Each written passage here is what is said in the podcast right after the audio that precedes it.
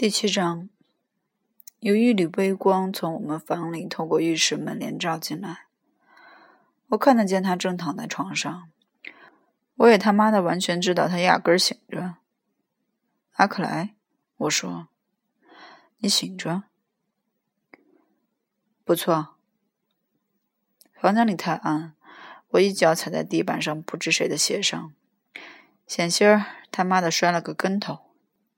阿克兰在床上坐起来，斜倚在一只胳膊上。他脸上涂了不少白色玩意儿，是他的粉刺。在黑暗中看去，他有几分像鬼。你他妈的在干什么？嗯，我问。你问我他妈的在干什么是什么意思？我正要睡觉，就听见你们这两个家伙吵起来了。你们他妈的到底是为了什么打起架？灯在哪儿？我找不到灯，伸手在墙上乱摸一气。你开灯干什么？就在你手旁边。我终于找到了开关，开亮了灯。老阿克莱举起一只手来遮住眼睛。老天爷，他说：“你这是怎么了？”他说的是我全身血污，我跟斯特拉德莱塔之间发生了一点他妈的小小争执。我说着，就在地板上坐了下来。他们房间里一向没有椅子，我不知道他们他妈的把那些椅子都弄到哪儿去了。听着，我说，你愿意跟我玩一会儿卡纳斯塔吗？他是个卡纳斯塔迷。你还在流血呢，天哪！你最好上点药，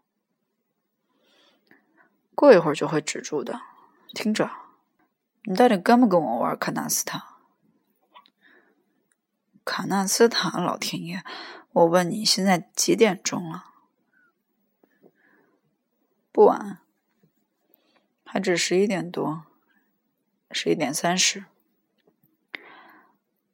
还只十一点多。阿克莱说：“听着。”我明天早晨还要去望弥撒嘞！老天爷，你们这两个家伙又打又闹，就在他妈的十一点半！你们他妈的到底为什么打架？说来话长，我不想让你听了腻烦，阿克莱。我这完全是为你着想。我跟他说，我从来不跟他讨论我个人的私事。首先。他甚至比斯特拉德莱塔还要愚蠢。跟阿克莱相比，斯特拉德莱塔简直是个他妈的天才了。嗨，我说，我今天晚上睡在艾丽的床上成不成？他要到明天晚上才回来，是不是？我他妈的完全知道他要到明天晚上才回来。他几乎每个周末都要回家去。我不知道。他会在他妈的什么时候回来？阿克兰说：“嘿，这话真叫我生气。你不知道他在什么时候回来？你他妈的这话是什么意思？他一向是在星期天晚上才回来，是不是？是的。可是老天爷，我实在没法让别人随便睡他的床。要是有人想睡的话。”我听了，差点笑痛肚皮。我从坐着的地方站起来，在他的混账肩膀上拍了一下。“你真是个王子，阿克拉孩子。”我说，“你知道吗？”“不，我说的是心里话。我实在没法让别人睡在……你的确是个王子，你是个绅士，也是个学者，孩子。”我说：“他倒是个绅士学者呢。”我问你：“你还有香烟没有？”说声“没有”，我非立刻倒在地上死去不可。不，没有，真的没有。听着，你们他妈的到底为什么打架？我没回答他，我只是起身走到窗口，往外眺望。一霎时。我觉得寂寞极了，我简直希望自己已经死了。你们他妈的到底为什么是打架啊？阿克莱说：“大概是第五十次了。这方面，他确实叫人腻烦透了。为了你，我说，为了我，老天爷，不错，我是在保护你的混账荣誉。”斯特拉德莱塔说：“你为人下流。”我听了这话，能放他过去吗？这话使他兴奋起来。他真的说了，不开玩笑，他真的说了。我对他说：“我不过是开开玩笑。”接着就过去在艾丽的床上躺下。嘿，我真是苦闷极了，我觉得寂寞的要命。这房间臭极了，我说，我在这儿都闻得出你的袜子味儿。你的袜子是不是从来不洗？你要是不喜欢这气味，你知道你可以怎么办？阿克莱说：“说的多妙，把混账的灯关掉，好不好？”没马上关灯，我只顾在艾丽的床上躺着，想着琴的事。我一想到他和斯特拉带来他两个同坐在埃德班级的那辆大屁股车里鬼混，不由得心里直冒火，气得真要发疯。我只要一想起这事，就想从窗口跳出去。问题是，你不知道斯特拉德莱塔的为人，我可知道。潘西有许多家伙，只不过老在嘴里说着怎样跟女孩子发生暧昧关系，像阿克莱那样举例说。可老斯特拉德莱塔却是真的干。我自己就至少认识两个跟他发生过关系的姑娘，这是实话。把你一生中有趣的事情讲给我听听吧，阿克莱孩子。我说：“把混账的灯关掉，好不好？我明天早起还要望弥撒嘞。”我起来把灯关了，好让他高兴。接着我又躺到艾丽的床上。你打算干嘛？睡在艾丽的床上吗？阿克拉说。他真是个顶呱呱的好主人，嘿，我也许睡，也许不睡，别为这件事担心。我并不为这件事担心，我只是最痛恨这一类事。万一艾丽突然回来，看见有人，请放心，我不会睡在这儿的，我不会辜负你他妈的这番殷勤招待。一两分钟以后，他就像个疯子似的打起鼾来。我仍旧躺在黑暗中，竭力不让自己去想琴和斯特拉德莱塔同在埃德班吉那辆混账汽车里的事。可那简直办不到。糟糕的是，我熟悉斯特拉德莱特这家伙的花招，这就叫我心里越发受不了。有一次，我们俩一块跟女朋友约会。在埃德班吉的汽车里，斯特拉德莱特跟他的女朋友在后座，我跟我的女朋友在前座。瞧这家伙的花招！他开始用一种极其温柔、极其诚恳的声音跟他的女朋友甜言蜜语，好像他不仅是个非常漂亮的小伙子，而且也是个挺好、挺诚恳的小伙子。我听着他说话，差点都呕出来了。他的女朋友不住地说：“别老嫁了，别这样老嫁了。”可老斯特拉德莱塔始终用他那种亚伯拉罕·林肯般的诚恳声音跟他甜言蜜语。到最后，那后座上只是一片可怕的寂静。那情况可真恼人。我想那天晚上他还不至于跟那姑娘干那事儿。不过也他妈的相差不远了，真他妈的相差不远了。我正躺在床上，竭力不让自己胡思乱想，忽听得老斯特拉德莱特从盥洗室回到了我们的房间。你可以听到他正在安放他那套肮脏的梳妆用具，随即打开窗子。他是个新鲜空气迷。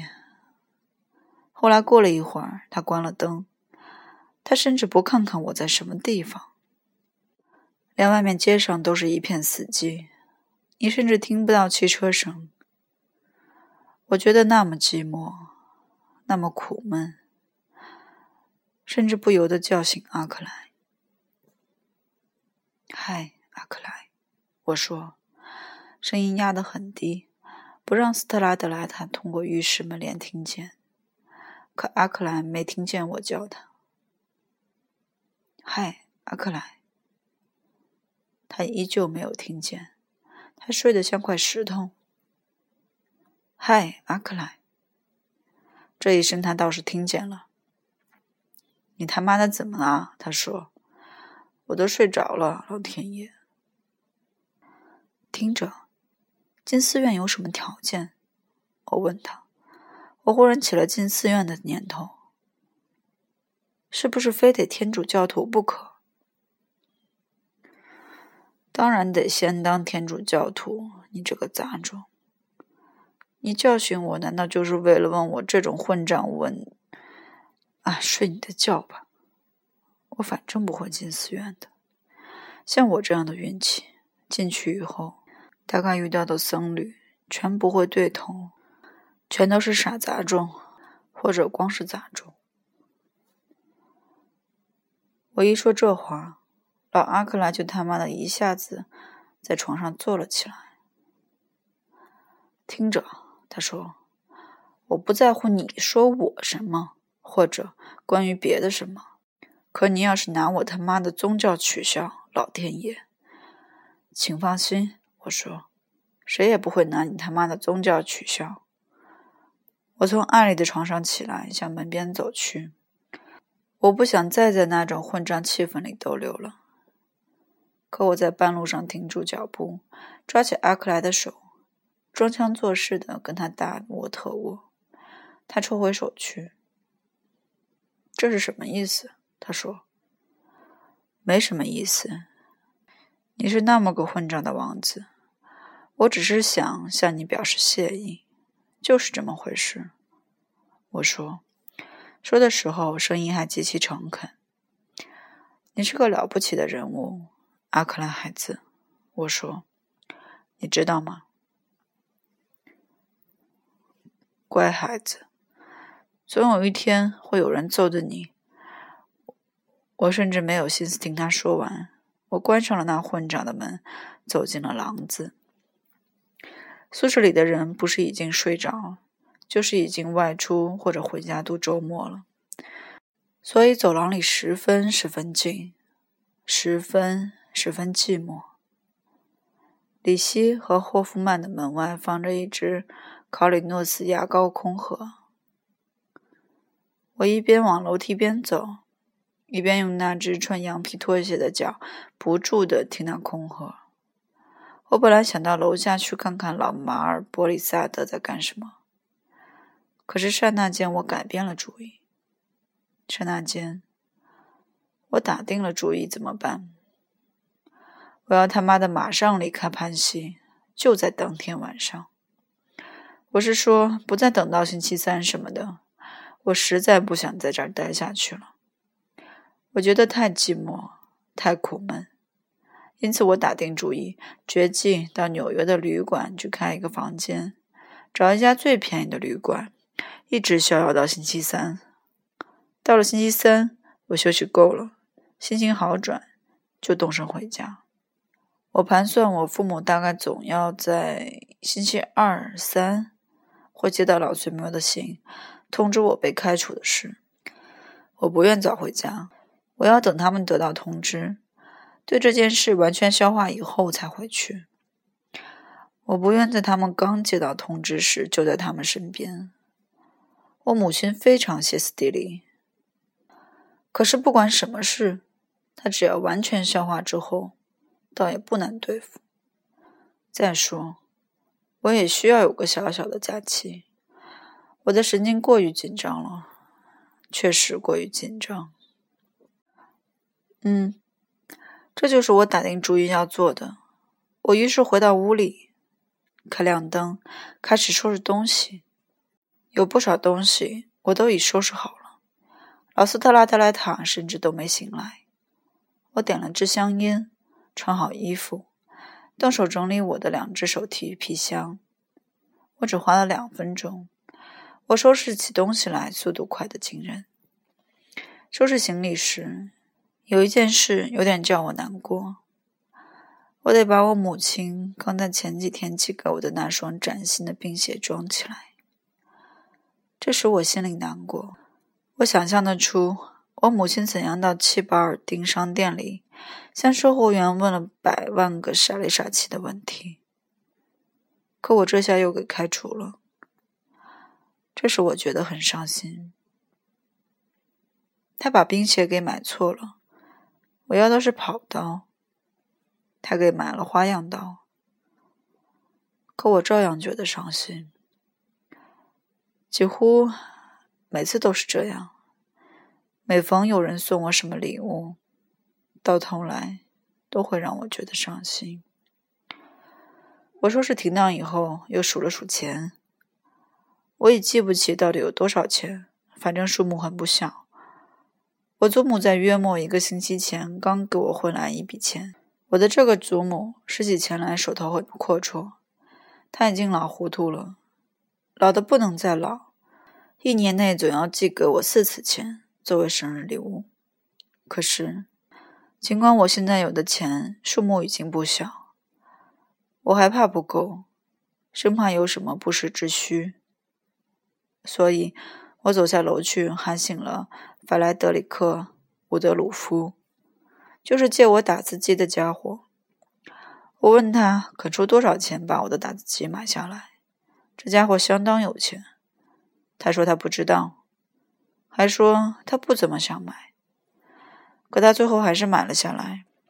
这架打字机约莫值九十块钱，可他只给我二十块钱就买下了。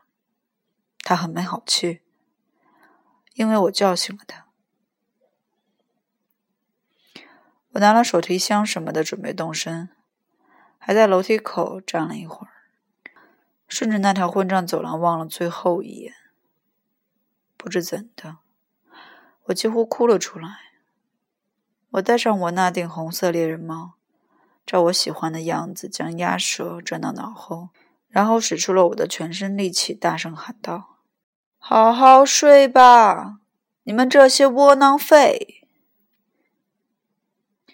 我敢打赌，我把这一层楼的所有杂种全都喊醒了。